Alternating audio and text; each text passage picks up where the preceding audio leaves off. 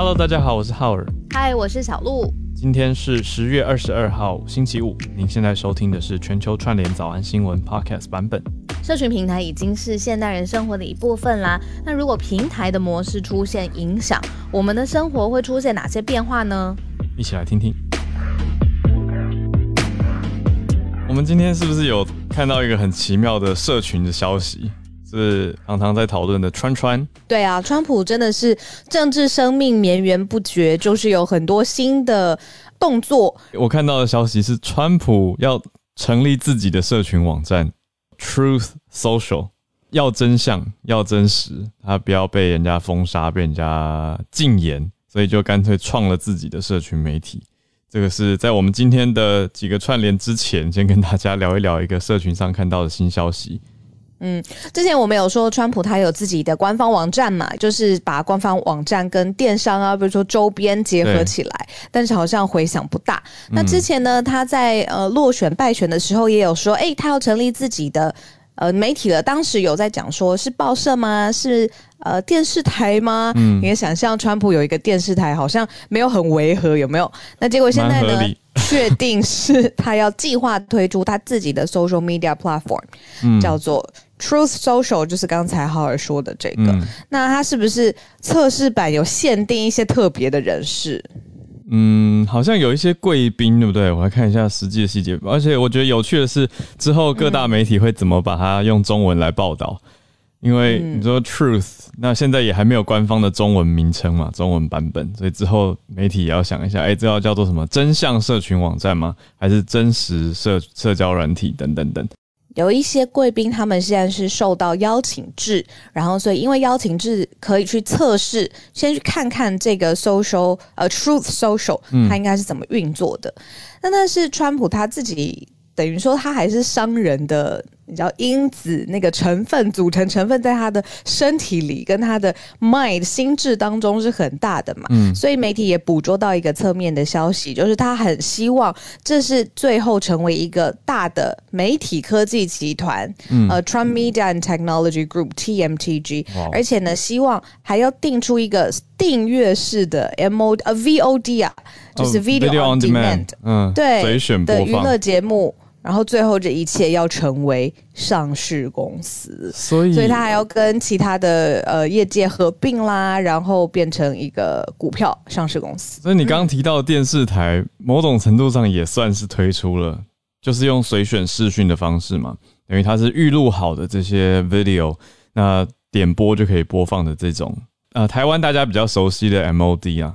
可是真正的概念在这里，它它是 VOD，就是。呃，用 Netflix 来理解应该蛮好理解的，就是自己点上去要 要看的时候就串流，那这个时候就可以下载到自己的呃装置上面来观看。所以这个媒体集团里面包括了社群网站 Truth Social，那现在还在测试阶段，不过呢还没有正式上线就已经遇到骇客盯上了。哎，对。等于说是还没有推出嘛，然后也希望一切顺顺利利的时候，呃，骇客就已经先呃先下手嘛，先下手为强，或者是呃骇客的动作就很快啦，所以就有媒体报道说还没上线就被害是怎么回事呢？呃，明年第一季呃会推出正式的版本，然后但是好像。现在发现任何人用川普或 Pence 的名字来开账号的话呢，也没有任何的审查的机制，这个是记者发现的。但是呢，还有媒体报道，就是说这个被害，那所以就里面的资讯安全啊，或是上线的流畅度啊，当然现在也就是大打问号了。嗯，我已经找到官网了，太有趣了，Truth 长怎么样？Social，呃，还蛮简洁的，但现在要要先注册才能加入 Waiting List。所以还不能使用，那他就写 Follow the truth，追随真相。那目前我只看到苹果的版本，它呃网页版以外，手机好像只有 Pre-order on the App Store，所以看来是还没有推出安卓吗？但是网页应该都还可以用。可是我还没有很想加入等待名单，所以再看看吧。如果之后还需要慢新闻继续关注的话，我再加入看看，去看一下上面大家都在聊一些什么话题。等候名单，蛮蛮。蛮字体蛮漂亮的，我第第一眼的感觉是还可以。但这然后嗯，这是不是不是一个社群网站上面的新的 page？它是一个全新的社群平台。我是想把这两对个，它是全新的社群平台讲清，楚。嗯，全新的，就是独立自己的一个，它就是不要再受控于其他平台，受制于你看 Facebook，受制于 Twitter，它要自己有一个，而且都创了一个科技集团了，科技媒体的集团。嗯这个野心跟背后的动员力。嗯。不过来讲一个轻松的，就是刚才不是有讲到一个缩写嘛，就是 TMTG，就是 Trump Media Technology Group TMTG，、讲的其实哎还还还听起来还蛮响亮的，就一个名字集团呢，嗯，对，而且大的集团寻求上市，那这是他在商业上面的计划嘛？那他在呃，因为呃，美国的候选人他只要有参选，他需要经费，那经费嗯如果需要合法的流动，或者是呃师出有名、登记有案的话，都会成立一个政治委员会嘛，这叫 PAC。那所有的大的金主就可以直接 donate 这个 PAC。那哦这个 pack 通常都有名字，像川普第一次竞选的时候，他的 pack 就叫做 Make America Great Again，就是那个时候就变成了一个 slogan。那他最近的 Pack 呢，重新的 rebrand，而且重新的 marketing 定位，因为他接下来未来还有很多种发展嘛，所以他的 Pack 不一定会是什么名字。那结果后来他的名字就 rebrand 了之后，这个名字揭晓了，就让大家吃了一惊。他的名字叫 Make America Great Again Again。怎么 这么好笑？对不起，我直接笑出来，就是再一次、哦再次让美国伟大，是吗？哦，对，那有人说那个缩写就是 mega comma again，或者是 mega Mega again 因为后面对对对 Mega 后面有一个啊啊 这样子。就是 M A G A A。哦，我刚才去查了，你讲的这个 pack 对我来说是新知识哦。那它在字典里面规范是说，哎，算是美国用词，它其实是一个缩写，P A C，就是 Political Action Committee，所以叫做政治，嗯，要怎么行政治举动或政治行动委员会的概念。所以照小鹿说的意思，就是说受捐款要有一个呃实体嘛，等于它要有这样子的一个 entity 才能够接受捐款，就是一个政治委员会的概念。那 所以刚刚讲的都是认真的，这个 Make America Great Again Again，认真的，我我还去看了一下，然后很多媒体都是还直接标题说你没看错，或者是 I'm not joking, make America great 哦 again and again 看到了。，好，对，所以大家这是真相哦，This is 呃 truth。So 我们关于今天讲的这个 Truth Social，刚好搭配给大家一点印象，这这是真的。好，这是一个 pack。好，实在是呃，作为早上的第一则社群题，还还蛮不错，蛮醒脑的。我觉得有一种很清新的感觉，我不知道你的感觉如何。就是川川有一种要付出了，而且完全打不败，我就是要在社群上面有自己的一席之地。但是我比较想用慢新闻去回想的是说，那之前的 Parler 为什么不继续？可能觉得呃声势不够壮大。你还记得吧？我们之前讲过，他的官方网站我我有去注册哦，不是呃，算是啊，就是他把他的官方网站放在另外一个社群平台上面，哦嗯但终究这个 Parler 不是他自己的，所以他现在打造了自己的社群媒体。我觉得这个意义上就很不同了。你就想一下说，这个为了要打造这个软体，要不然就是外包一个工程团队。但我觉得理论上，既然都成立科技媒体集团，很有可能是有自己的一群工程师、自己的一群专案经理，大家一起来维护跟打造。那也会有自己的策略啊。那上面到底要怎么样去管制，或者是啊？我觉得这次有很多很多的细节，要等正式上线之后，大家可以一起来来看看的。好，那我们就来盘点今天的几则，我们进到正式的消息咯。那也会有选到社群软体、社群媒体哦，我们等一下也会讲到。那我们先一则一则来看，今天选到的四大消息，第一则是延续昨天的，讲到说，哎、准备要驻中，应该没有意外的话，会通过美国要派驻中国的大使这个人选呢，他已经表态说要对中有一些些对抗的态度跟这样子的态势嘛。那现在呢，不只是中国，另外总共有三位的准驻外大使都表达了对中的一些抗衡态度。第二则则是南韩点出说，啊，南韩的媒体报道说，跟台湾相比啊，特别点名了，跟台湾相比，说其实啊，南韩有三大产业追赶不上台湾，看不太到台湾三大产业的车尾灯，不是只有台积电。那大家也可以现在猜一猜，等一下我们来跟大家公布韩国媒体眼中怎么看台湾哪些产业有很大的竞争优势，也许我们自己都还不一定有看到。第三则则是脸书的消息。啊，这几天其实，在社群我们的社团里面，已经看到蛮多朋友有贴相关消息，在讲脸书这家公司是不是要改变公司名称呢？而且呢，还呃有一个新消息，则是脸书跟法国政府达成了协议哦，要为了新闻内容付费。也等一下回顾一下，我们之前有跟大家提过，脸书在澳洲已经跟政府达成协定，愿意为了新闻来内容来付费。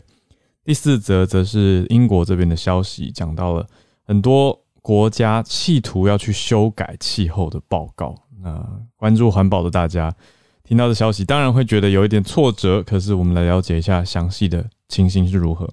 我们就先从第一则开始讲到很多，啊，不能说很多啊，三位好，三位驻外的准大使都表达了对中国的一些想法跟态度。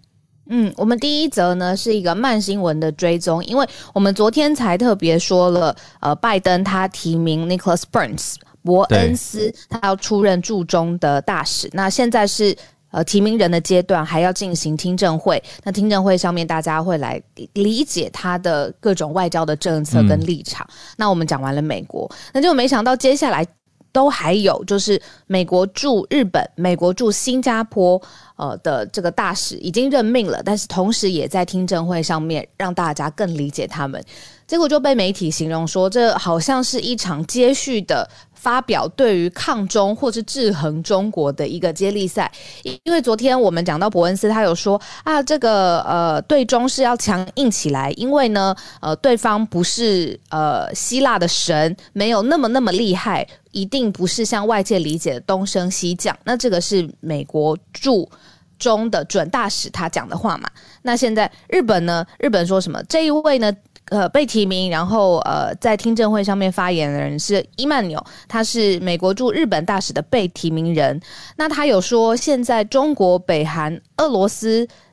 的动作是会见缝插针的，而且呢，这样子会动摇到美日跟美韩的盟友的关系。所以他的工作在日本哦，最重要的事情就是巩固盟友，统一阵线。诶，这个矛头也指向了中国，对吧？嗯，然后再来看驻新加坡的大使。那我看了这则新闻，才发现说，诶，从川普就任哦，然后到拜登，已经四年多，到现在，美国方是一直没有正式的派驻新加坡大使的。那现在是有提名了一个人，这个人叫卡普兰，他有说接下来呢会要特别努力在美日印澳四方对话，就是我们之前常常说的跨的，还有。呃，A U K U S 就是我们常常说的新的安全倡议。嗯，那其实这个也是一个制中或者联合来抗中的一个加加强印太区域的这样的一个联盟。嗯，所以外界就形容说，哇，这真的是连三连三位就是呃准大使的这个立场好像蛮一致的哈。嗯，等于说美国要对外派驻的大使都表达了这种嗯。你说对抗中国，或者是对中国采取一个呃关注的姿态，我觉得这是算是蛮一致的。也就是说，大家有一种好像要结盟，大家一起来呃小心这个崛起中跟非常强势的政府的一些势力的做法。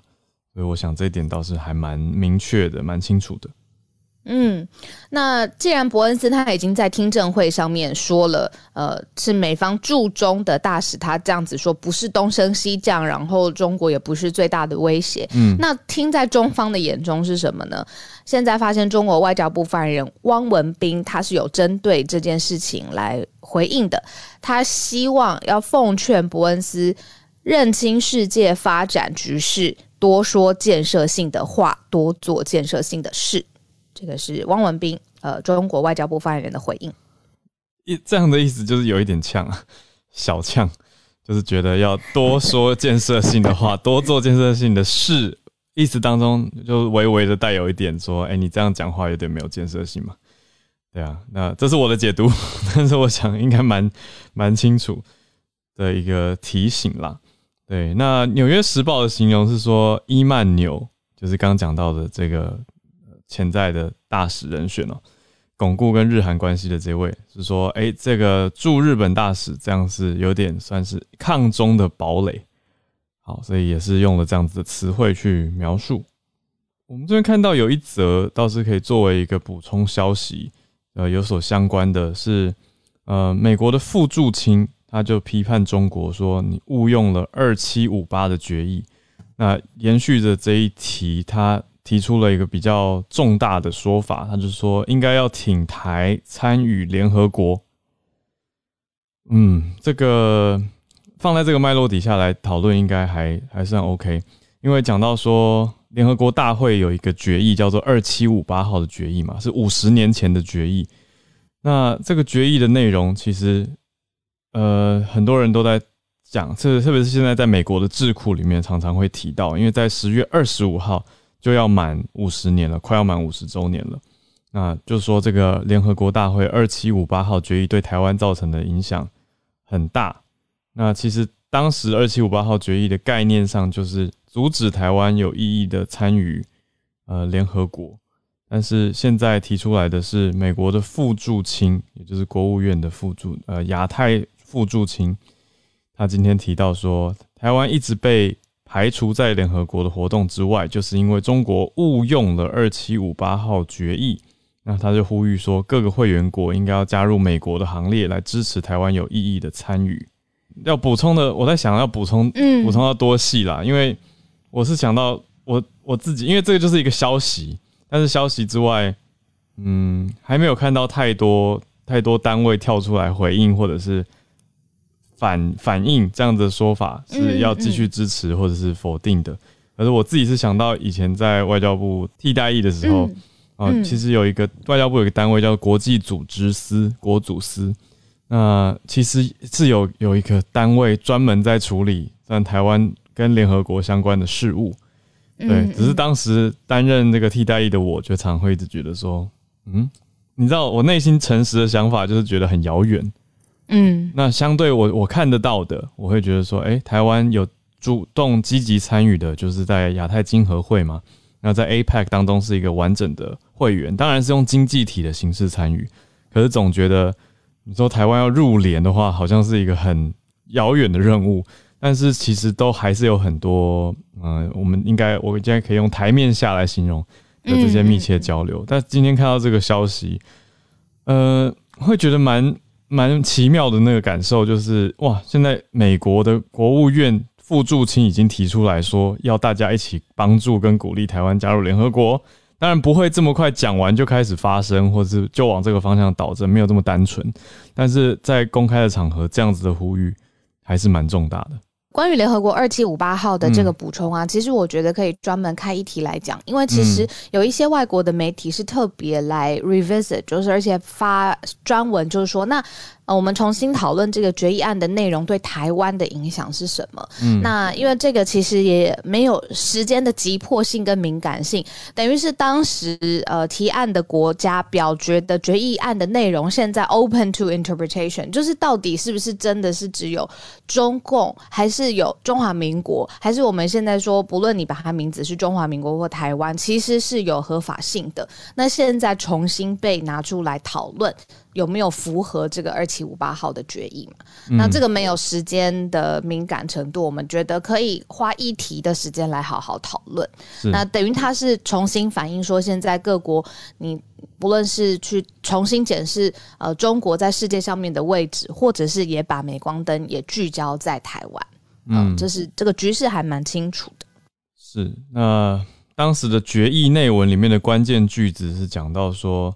呃，恢复中华人民共和国的一切权利，承认该国政府的代表为中国在联合国组织的唯一合法代表，并立即把蒋介石的代表从他在联合国组织及其所属一切机构中所非法占据的席位上驱逐出去。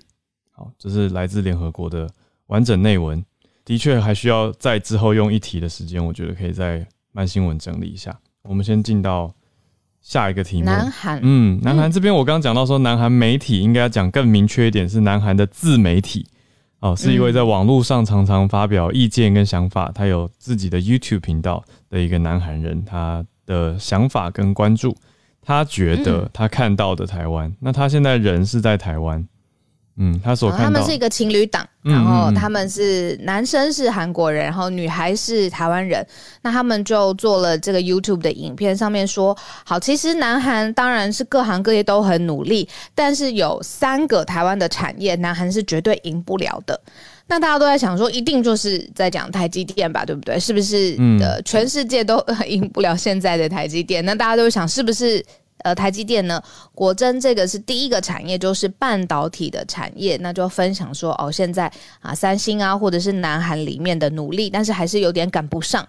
但是除了这两个产业之外呢，他们也特别提到了脚踏车业，这个是这个呃 YouTube 影片当中提到台湾的脚踏车业超级无敌厉害。然后最后第三个产业是鞋业，说这是。无法越过的高墙，就是等于是把大家甩狠狠的甩在呃身后，然后就是是遥遥领先。那韩国在努力也没有办法超过的三个产业，就是半导体，然后鞋业，还有脚踏车业。可以补充鞋业跟脚踏车业的内容。我觉得呃这一这一组情侣档，他们叫做 KT Story 哦，他就自己在影片里面算是半开玩笑的讲说，哎，大家是不是？应该没有听过南韩的第一脚踏车品牌叫做 Alton，我真的没有听过，叫三千里啊，中文翻成三千公里的三千里。那他说是南韩的国民品牌，可是其实从类似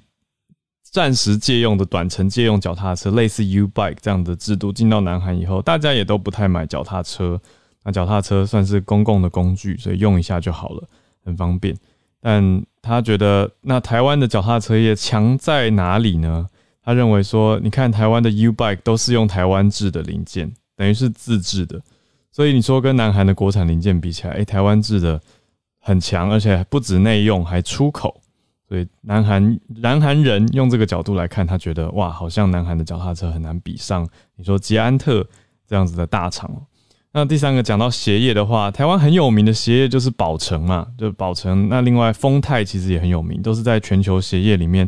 大家知道吗？呃，某种程度的隐形冠军吧，在全球鞋业算是前几名的，是名列前茅的。那数据来看的话，宝成遥遥领先南韩的鞋业，但南韩的鞋业说实话其实也都在前几名，但是就是紧追在后。但是相比之下呢，台湾还是。讲到特别是宝成跟丰泰这两家鞋业鞋厂是很强的，那台韩之间鞋子的竞争也是非常激烈的，所以算是一个我觉得有趣的提醒跟不同的切角，让大家看看说，哎，不要每天只看半导体，半导体固然很重要，接下来的科技发展，但是脚踏车跟鞋子也是很重大的世界各国需求的产业。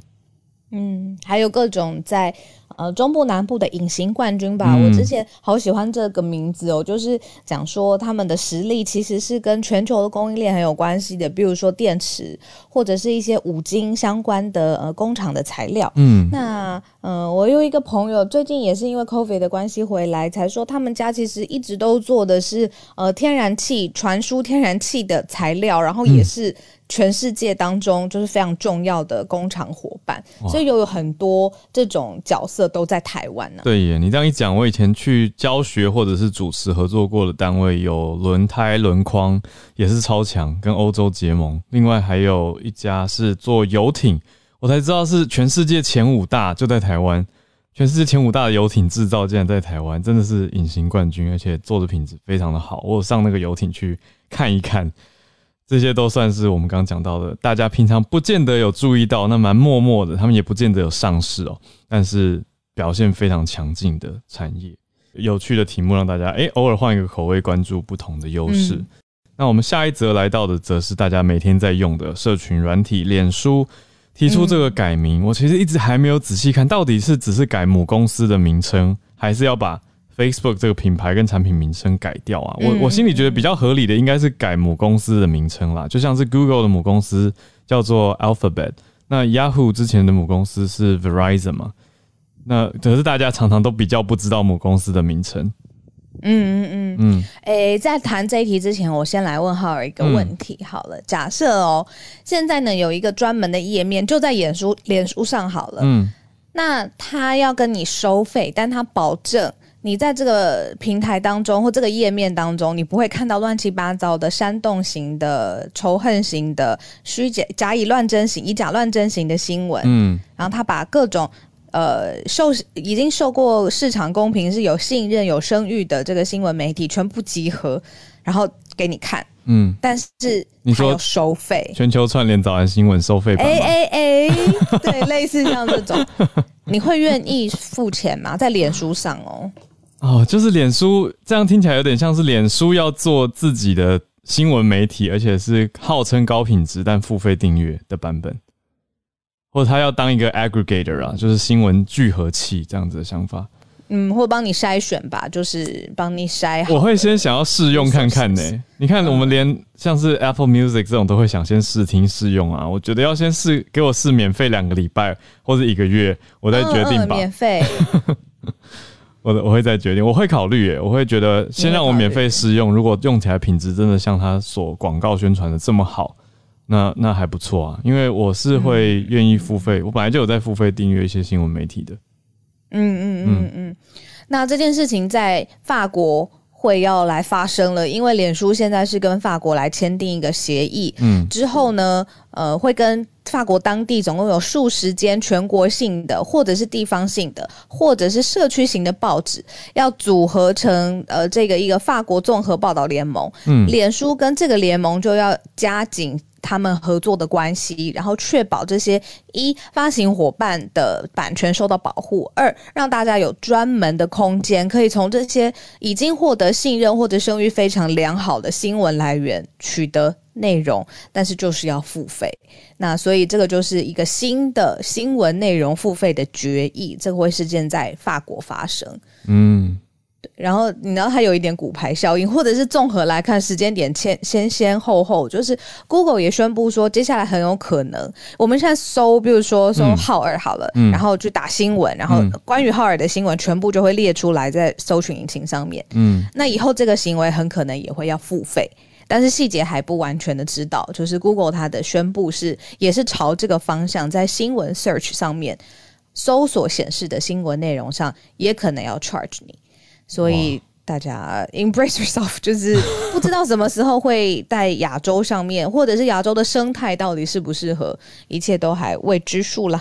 这个听起来更比起之前澳洲跟脸书的协议，好像更完整了一些，更加全面。但是大家接受度或如何，我们也都要再看看哦。那讲到 Facebook 的改名的话，现在是还没有很明确的后续消息。目前只是呃几家从 The Verge 还有卫报开始提出来，是讲说内部消息传出啦。啊，Zuckerberg 在想的是要把 Facebook 的公司名称改掉。那我我觉得概念可能会有点像是呃 Google 的母公司叫做 Alphabet，因为脸书要容纳要变成一个集团了，那它这个集团必须要容纳旗下更多的。你看 Instagram 也是脸书的呀。那之后又要做类似元宇宙 （Metaverse） 这种，你说带了一个头戴显示装置就可以进入到像是一级玩家这种虚拟的世界。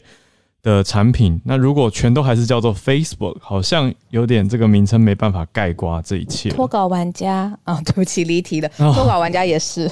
我也想看，难怪他叫玩家，他应该就是要延续一级玩家的概念。脱稿玩家好看，我看到哭了，好感动。哎呦，好好想看。我倒倒是突然想到，我们这边很多听友也是在海外，他不一定知道一级玩家。一级玩家的英文我记得是 Ready Player One。嗯，就是一本科幻著作改编的电影，还蛮好看的，让大家知道哦，到底大家对 Metaverse 的想象，所谓元宇宙到底是什么？但是总归来说呢，这个也是还不是正式官方对外宣布的消息，而是 The Verge 跟卫报的媒体针对脸书内部传出的一些消息的报道，所以真正的名称改换啊，什么都还没有太明确的详细项目。只是我看很多人已经看到这种标题了，也稍微讲一下，让大家知道目前近况大概就是几个问号，而且之后 Facebook 可能会用集团形式吧。十月二十八号要在公司年度产品大会上正式宣布，那就在几天了嘛，所以嗯，在五六天大家就会知道了，看有没有后续的宣布了。好，我们看到今天的最后一则大题目是英国媒体报道说，很多国家企图想要修改气候的报告。那这个是英国媒体，它呃。披露的吧，或者是调查报告，就是说，其实现在全世界都在关心是气候上面的变迁。那变迁的程度有温度上面的、二氧碳排的，有各种不同的指标。但是不同的国家可能是为了修饰门面吧，嗯，呃，或者是希望在呃世界的排名上面啦，各种指标上面不要那么赤裸裸，所以有试图修改，或者是呃让这个各种指标看起来好看一些。嗯，不过现在就是面临到 COP twenty six 的会议快要开始了嘛，十一月的时候要在苏格兰的 Glasgow 举办，大家都在讲说气候变迁，掌握气候变迁的最后机会，就是联合国气候变化纲要公约二十六次的缔约方会议，叫做简称 COP twenty six COP 二六。现在倒数的时候，大家开始在改报告，怎么有一种考前在那边。啊，准备要删一些东西，改一些东西，来拿到比较好的成绩，等等等的内容。那这些又是一些呃，这是 BBC 所检视出来的评估报告。那这些对应的项目，有很多的国家也都准备要面临到检视。内容当然包括他们对化石燃料啊，还有要减少吃肉啊，还有用发展中的国家要给给予一些气候的资源基金跟核能的调整等等等。那我倒是想到最近听到的一句话，让我想了蛮久的，在心里面回想，分享给大家的是说，COVID 是期中考，气候变迁才是期末考。因为有关于整体全人类、全地球吗？对啊，意思吗？就是说，你说 COVID 当做期中考或甚至随堂考，它会一直不断的变化嘛，不断的抽考。可是最终的期末考还是要看气候变迁，就是如果气候变迁没有处理好的话。大家都一起完蛋，这才是最实际的，对啊，所以刚好呼应这个消息。那英国媒体这边讲的就是 BBC 所掌握的一些文件细节，但我们也没办法现在讲清楚，因为蛮多的，所以让大家知道有这样子的事情。那有兴趣的朋友在我们再用社社团多多的分享跟报道吧。这几天又看到一些很用心整理的贴文，哇，我我没有完全有时间仔细看完。但是我只能先先说谢谢大家。那我觉得整个社团的内容啊，跟气氛都很希望大家可以一起来帮忙维护。那我是希望把大家都当成说，哎，我们都是可以来好好讨论事情的。所以看样子希望可以越来越好，就是比较少一些偏激的，或者是太羞辱、太激动的发言。我觉得大家有话好好说，那我们就是一个很棒的平台了。好，我们来跟大家一起串联了。是，那我们就开始吧。好，刚才还来不及讲的很完整的二七五八决议文，姐姐上来帮我们补充吗？早安，早安，早安，好儿，Hello。对我看到这个决议文的案词呢，我非常的在意，因为其实今年的十月二十五号会是我们当初蒋介石代表被逐出联合国的五十周年。嗯，那这里我会特别提到蒋介石代表，是因为。二七五八号决议文，其实它本身的含义是中华人民共和国才有权代表中国。那为什么会这么说呢？其实如果我们来看当时的状况，就有点像是房间里面有一头大象，就是中华人民共和国底下的数亿民众，但他们却被排除在联合国之外。而我们中华民国必须得讲，我们只有几百万人口，却占有所谓常任理事国这个位置，其实怎么看都不符合比例原则。虽然我们是这里的人，但必须得讲，国际上他必须要面对到这个事实，就是蒋介石的代表他已经无权去，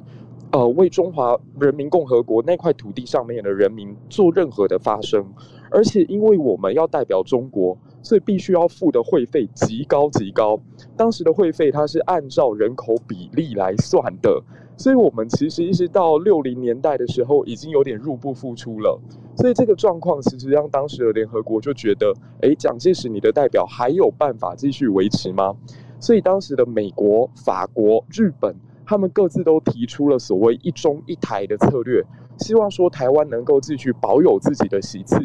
可是因为当时我们的政府，他比较坚持的是所谓的汉贼不两立，他不希望说在这个过程当中去呃得罪到既得利益者，或者是说在政府体制当中大部分还心向中国的人，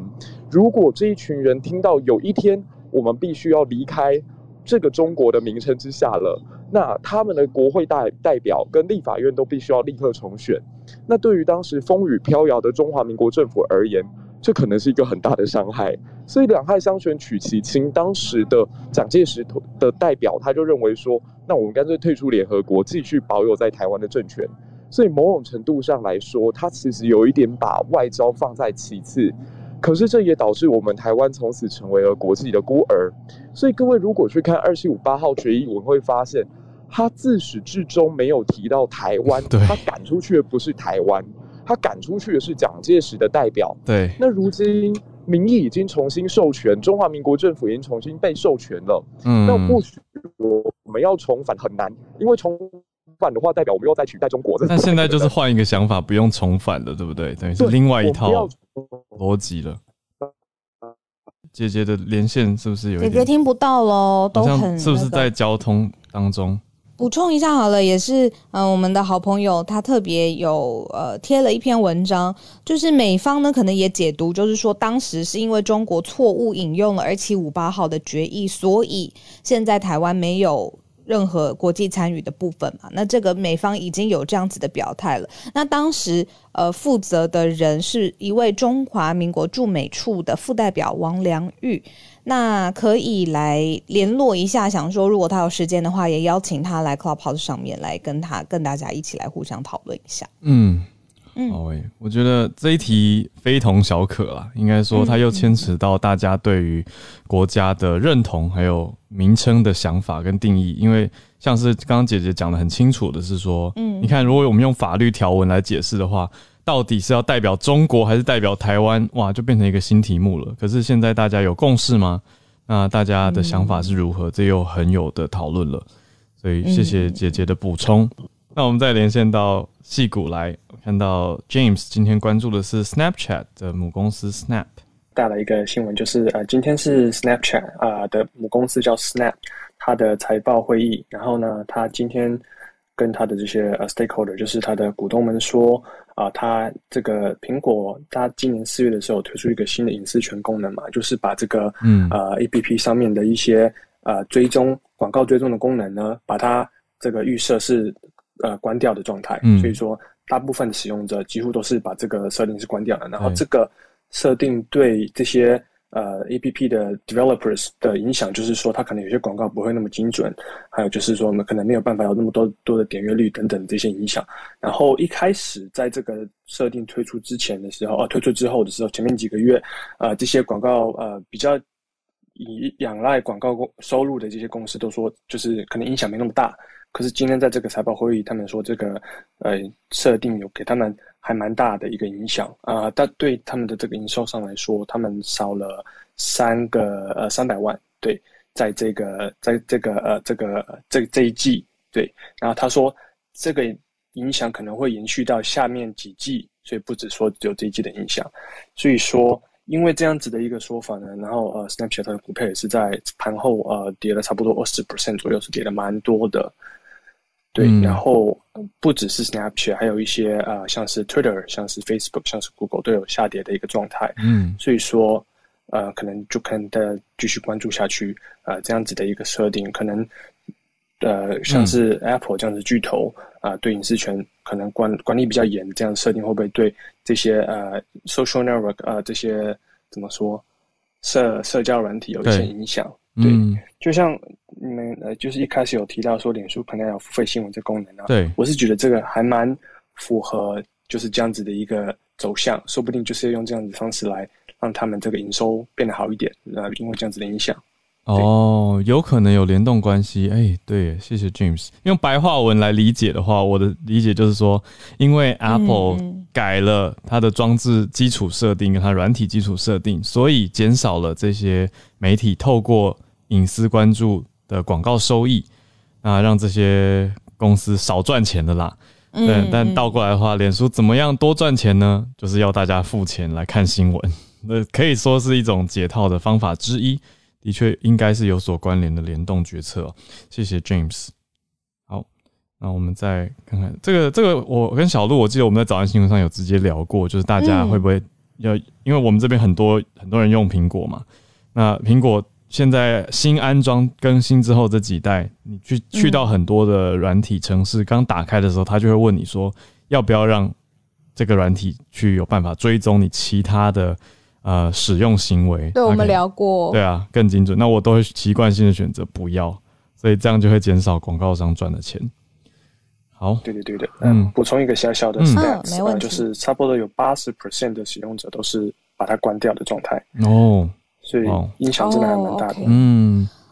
那我觉得，呃，脸书不是脸书，苹果给大家一个使使用之前的自己决定，嗯啊，要不要允许或者不要允许，我觉得差别很大，小小的一个按键，在呃感受上其实是有很明显不同的，对，有主控权的感觉。好，那我们再连线到下一位是汉超老师。先帮伊利柏油姐补充一下，就是大家要想听到更多的关于就是这个二七五八号决议啊，柏油姐她在十月二十五号会专门开一期节目，然后上传 Podcast 就主讲这一些，就是帮她帮她帮她补充一下，因为刚才她没有讲完。对啊，我这条新闻是来自美国，就是 CDC 的专家组啊，已经一致这个啊，就是一一致这个决议，就是啊，认为应该啊开放莫德纳还有这个交生两个疫苗的这个加强剂 Booster 在全美进行开放。那如果说这个啊，就是 CDC 的 Director，如果是这个也是同意，就不持反对意见的话，那接下来就是这个美国就是所有的啊已经接种过啊疫苗的人都可以去接种这个啊第三剂加强针。就是现在只现在唯一的一个选项是 Pfizer，然后等于这个要通过的话，Moderna 和这个 J&J 都可以了。然后另外就是也啊，就是 CDC 也同时提出，就是如果说你第一就是你前两剂疫苗如果打的是比如说 A 种疫苗，那你再加打加强针，你是可以选择。另外一种疫苗来打的啊，这个也主要是就是希望打希望这个大家能就是打疫苗打的比较及时，不会出现啊短缺的情况。虽然说现在美国疫苗产能是有点过剩，就是啊疫苗比要打疫苗的人还要多啊，所以这个对很多想要打疫苗的人来说，应该是一个很好的消息。像我的话，我自己本人打的是 Moder 这个 Moderna，然后之之前是只有 Pfizer，现在 Moderna 也能开放的话，那我就可以放放心心的去打 Moderna，然后就去可以去这个 travel 了。嗯，所以还是一个蛮振奋人性的。相信，但是还是需要 CDC 的 Director 批准了。相信待会儿孔医师应该会有更啊专业的见解。谢谢，谢谢汉超老师。孔医师非常可爱，已经传了讯息给我们说：“哎，汉超老师讲了他要讲的题目，那我就当做汉超老师帮孔医师开题目，待会医师就可以分享更多的解读跟见解。”谢谢汉超老师。好，那我们再连线到下一位 Peggy，Peggy 你好，今天看到的是。三托里，Peggy，我记得是第二次上来，对不对？嗯，是的。今天要跟大家，呃，因为星期五了，给大家分享一个比较轻松的新闻。这个是在后疫情时代，日本现在慢慢的恢复了回公司上班。那因为之前的远距工作，所以其实跟同事之间的交易是慢慢的。疏疏离跟疏远，嗯，那目前大家回到呃职场上班，想要渐渐的恢复职场的那个氛围啊，重新联系同事之间的感情，所以三得利公司它嗯目前推出了在社内里面推出了一个实验性的这个社内福利，就是社长买单自动贩卖机。那这个贩卖机很有意思是。他必须是同时两个以上的人刷了员工卡，就可以免费喝到两瓶饮料。嗯，那这个有一点点像是呃，三得利大家都知道，它就是一个饮饮料公司的一个大公司。那其实我觉得它的广告也常常都是同享共饮的概念。嗯嗯，所以那他也是希望说能够重新联系同事之间的情谊，然后。慢慢嗯，展开了人对人的沟通的契机，嗯，让这个职场的气氛呢更加活络，嗯，然后刺激公司的创造性。哦，我懂意思了，就是说一定要两个人一起去刷卡，就是意思是两个人一起喝才给你社长买单，你自己喝的话就自己买单，对，就要自费。很有趣的消息，我觉得蛮好的，谢谢 Peggy 带来这个消息，跟大家共享，谢谢谢谢。很有趣，谢谢 Peggy 第二次来，那有机会我也欢迎大家都多多来分享一些不一样的你关注到的消息点，像这个我就会觉得哎很好的设计啊，就可以给大家一些你说行销也好，或公司福利，或者是员工团队建立等等的想法，都可以往这种方向去设置，我觉得是很好的一个灵感分享，谢谢。那我们再连线到中越，我们常常都在关注环境的中越，因为刚刚其实有提到的那个。产业的问题，我想，因为第一个是因为大家可能都知道，那个 COP twenty six 应该在十月底的时候会在苏格兰开始嘛，所以等于是全世界各式各样的气候的研究啊、问题、议题啊，在这几周都会很一直会一直会蹦出来嘛，因为这个气候变迁的这个，因为去年没开，去年因为疫情没开嘛，那今年这个会议蛮重要，所以各式各样的研究会一直丢出来。那第一个事情先讲我们台湾哈，我们台湾在昨天晚上，环保署公布了我们的呃以前叫做温室气体减量及管理法，现在叫做气候变迁因应法，就是说我们为了要配合这个全世界，因为像今年的 COP twenty six 在讲，呃大家是滚动式检讨，大家提出自己五年的减碳计划的第一期，就第一个五年到了这样子，所以今年都要提第二个五年的计划。那我们自己在这个。呃，气候变迁的这个法当中呢，昨天晚上也公布了行政院的版本这样子。那当然，全世界都在谈这个二零五零要净零碳排嘛。那我在我们的版本里面也把这个目标放到法里面，大概是全世界大概二十个国家在做这件事情而已。等于说我们很严格的用法律来规定，很多人是政政府或者总统啊，或是领导人宣誓说我们要达到这个事情，可我们放在法规里面，所以我们的强制力是很够的。那当然有一些权责的问题没有写清。我想这阵子应该会有蛮多讨论的。那另外一件事情是，嗯，大家在谈，刚刚在讲这个我们跟韩国这个产业的关系哦。那其实台湾的脚踏车产业很强。嗯。那欧洲这几年当中呢，大概就是在疫情之后，就二零二零年开始哈，他们的电动脚踏车的这个数字啊。是倍增的，嗯，就是欧洲人，因为他们其实不太骑摩托车，不像我们台湾都骑摩托车为主，对，所以他们基本上除了开车用电动车之外，每个国家都宣誓他们要禁售燃油的汽车嘛，嗯，但因为他们比较没有机车，没有宣誓说要禁售燃油机车，嗯，但是电动脚踏车这个产业在欧洲它是倍增的，嗯，那台湾基本上像我们的美利达。或者是巨大，嗯，哦，基本上在这个欧洲的自行车的这个市场当中，也扮演非常重要的角色，嗯，所以其实这个电动自行车这个产业现在在欧洲是蓬勃发展，而且同时也取代了一些传统的运输的工具，甚至连 B N W 自己都开始研发一些这种类似电动脚踏车的东西，它有点像电动机车，可以在。呃，我们可以直接用定位，用手机可以找到这些车子的位置啊，甚至是租用的一些方式。嗯，所以电动自行车现在在欧洲是一个很蓬勃发展的产业。所以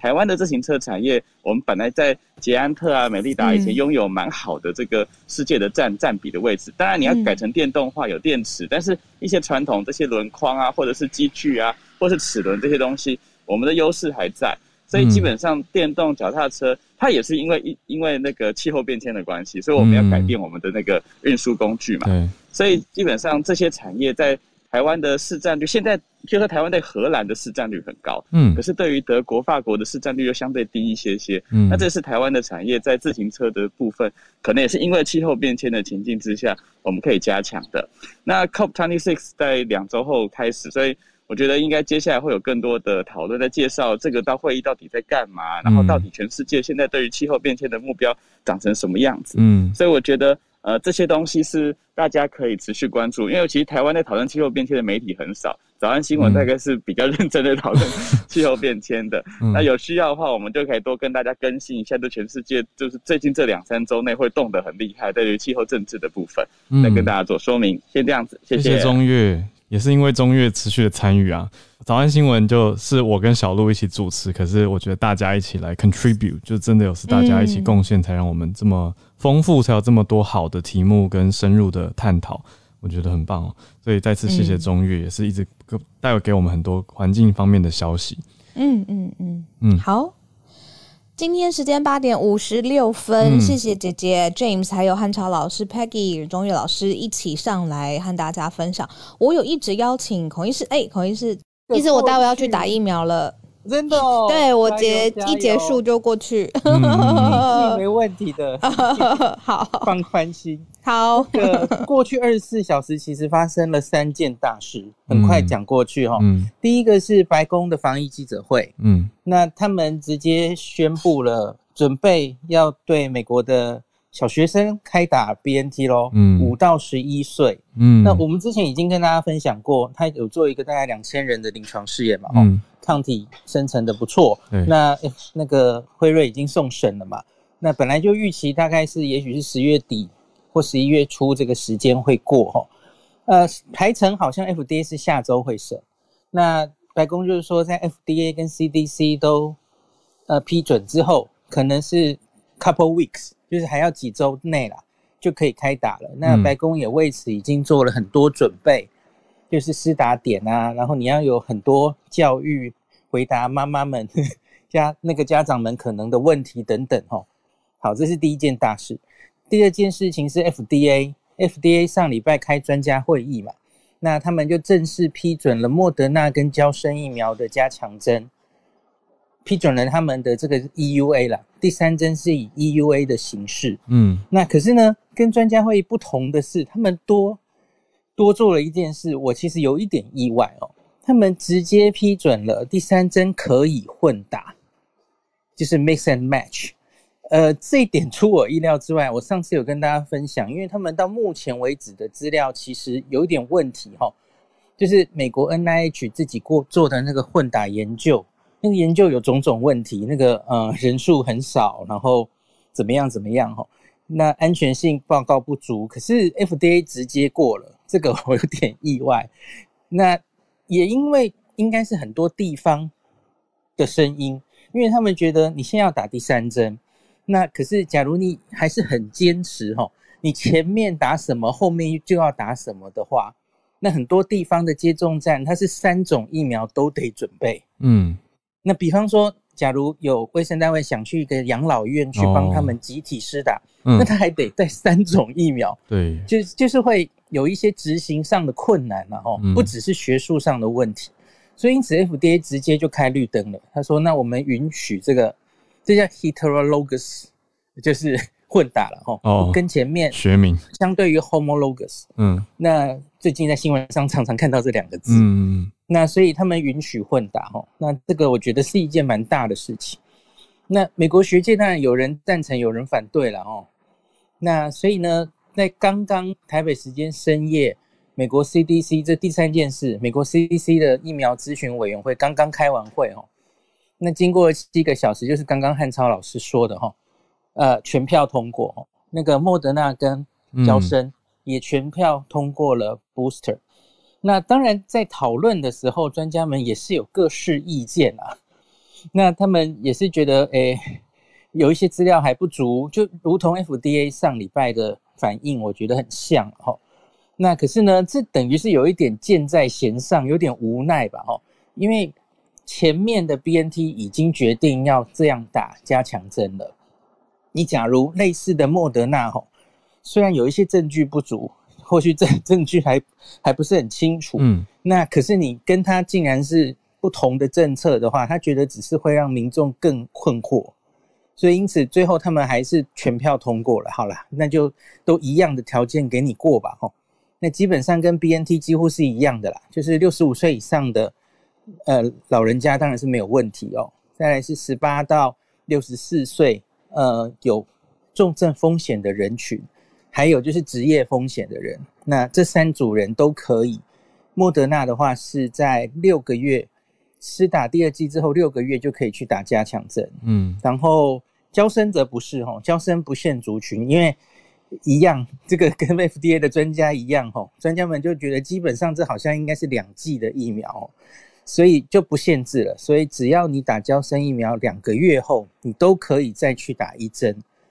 那关于这个诶混打，那当然会议上也有讨论哦。那专家有种种意见，因为大家都很担心资料不足等等的哦。那可是基本上就是先过了，那他们后续会在呃 CDC 发布的临床指引上面。就是讲一些这个打疫苗的时候基本上的考虑哈，他们可能会是这样的建议，就是基本上还是建议原则上你以原本你打的那一剂疫苗为主，为加强针哦，胶生你就打胶生，B N T 就打 B N T，嗯，那可是呢，当然你前面假如有呃过敏，你当然就可以换嘛哦，那或是你自己有偏好，比方说胶生的人很担心打胶生效果不好，你想换 B N T，好，他们是允许的。那可是当然，他们会提一些呃弹书，提一些应该要小心的事情嘛哦，比方说混打，呃，资讯还不是很多啦，嗯，你会承受一些可能的风险啊，吼，嗯，因因为两种疫苗嘛，两种疫苗就会有两种不同的风险，嗯，那另外他们可能会倾向加上一些 wording 说，年轻男性，你你假如想用 n r n a 疫苗做你的第混打，呃，要小心心肌炎，嗯，然后。年轻女性，你要打胶生，你要小心这个血栓病、血小板低下，就是类似这些考虑会写进他们的临床指引嗯，那是给医师看的啦哈。那医师在跟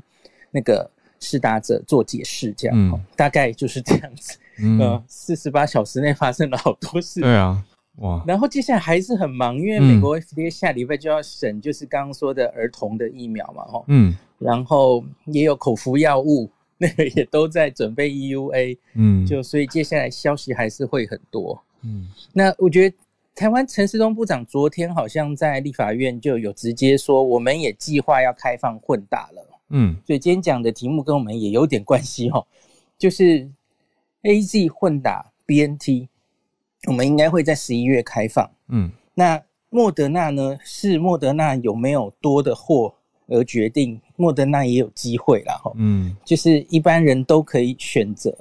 实际上怎么执行好像还没有还没有说啦哈。那可是我觉得就跟如同今天我跟大家讲的哈，呃，是不是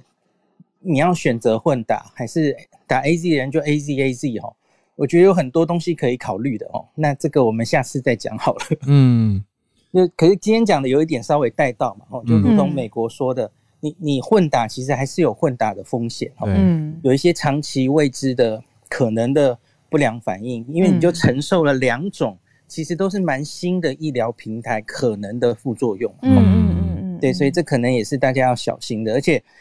很很多研究都在强调说，哎，A Z 混打 B N T 哦，综合抗体可以冲多高，嗯，可是我觉得经过这几个月，我们现在比较重视疫苗的效果，嗯，是它。有没有动逃，对不对？对，它会撑多久？嗯，durability 反而是最近比较热门的话题。嗯，因为因为你可以在某个时候打完之后，哦，像四三猫一样，上体冲破破表。嗯，对，那个时间点你保护力很好，fine，这个大家都知道了。可是问题是现在呈现的问题是，你可以撑多久？嗯，像 B N T 跟那个莫德纳，其实就是六到八个月，它就会慢慢消退嘛。嗯。对，所以我觉得大家真的没有一定要。现在最近有人开始问我了，我 A Z A Z，那现在政府开放了，我要不要等到混打？嗯，等到十一月之后的混打。嗯，我觉得这个不一定真的要等了，因为就是这可能不是打两剂就结束的事。对，等到我们可能真的可以出国的时候，我觉得那个时候你应该比较希望自己抗体还是很高嘛。对，你假如现在急急的就去打了 A Z B N T，好。明年春天可以去日本赏樱了，那个时候你抗体已经掉下来了，有可能吗？哦，嗯，对，所以我觉得真的不急啦。那假如有机会，我是劝那个朋友啊，A Z A Z 你都约好了，你就先去打好。嗯，总之明年也许你就会有第三季可以打了，真的不需要这么急。嗯，明年以上跟大家报告，所以也蛮快的嘞。简单的结论就是，排到的话，如果评估状况适合施打，就就打。不用刻意等待，或是等安排，一定要等混打。因为问我的那个朋友，他就是正好这么正好，他刚刚遇到约到了第二季 A Z，嗯，可是同一天新闻就说，哎，可以开放混 B N T，他就很犹豫要不要等那个十一月，嗯嗯嗯，可他后来自己想一下，就说十一月又不一定等得到，因为对啊，不知道量多少，嗯，然后会很多人跟你抢嘛，哦，嗯。嗯，他觉得还还是 A Z A Z 先打完比较安心这样子。是，谢谢医师。哇，医师谢谢。哎，真的好多事情哎，这样子想起来，就是这两天密集对啊的新的发现。那还好，每天早上医师等于是帮我们筛选，而且摘要这些重点的资讯，同时再解释给我们听。对，对啊，谢谢医师。好，那今天的节目在医师分享完之后，稍微告一段落了。不过两件事情可以跟大家分享。第一个就是像刚才浩尔有说，我们正在扩充我们的嘉宾库。那希望接下来，比如说讲到今天二七五八号决议的时候，我们真的是很希望可以找到呃，现在在真的是外交职位上，或者是真的是学有专精可以分析的人，那可能很有代表性，或者是可能有第一手的分析。那这个其实是需要有一些些。大家的呃，我还是很难讲出这句话。希望大家可以赞助我们节目啦，就直接说出来了。对呀，因为我们希望会有更多的资源，可以去请到许多许多真的是高手在民间嘛，嗯嗯，很多适当的人。那我们有了节目的资源之后，当然也会很想要回馈给我们的朋友。像是我们今天是不是就有一个回馈要告诉大家？对。也是最近我在看的书，也很高兴出版单位找我们合作哈，因为之前我们曾经有送书，那大家也蛮喜欢沟通的方法。那我们现在要跟大家讲的是《梅克尔传》，其实在节目当中略略有提到。我觉得这本书最酷的点是中文版竟然是抢先全球上市。这真的是有够有够特别，对，蛮好看的。我正看到一半哦，看这位从东德出生牧师的女儿怎么样成为后来是德国领导了十六年的总理。那这本书呢，《梅克尔传》是远见天下文化所出版的。那他们就也很高兴、很慷慨跟我们说，我们就再来办一次回馈给大家的赠书活动吧。所以这本抢先全球出版的《梅克尔传：一场卓越的史诗之旅》呢。里面讲的内容非常的丰富嘛，那我们就会把书籍的连接放在这个 podcast 的节目资讯栏。那如果对欧洲局势有兴趣的朋友，大家锁定我们的脸书社团贴文，我们会有赠书的活动，大家要来踊跃参与。好，那就作为我们今天的结尾，也祝大家有一个愉快的周末。那希望大家都平安顺利、顺心开心。感谢你的收听，有任何想要告诉我们的话，欢迎透过各种管道留言给我们。如果你也认同慢新闻的理念，不要忘记订阅、分享、刷五星，那也欢迎小额赞助哦。我们有政治、经济、环境、科技各个议题都在国际之间，一定有相互影响的，都会在我们的新闻节目当中。嗯，所以期待你跟我们一起理解、学习这些环环相扣、中间隐藏的关联。我们就下周一继续串联，大家拜拜。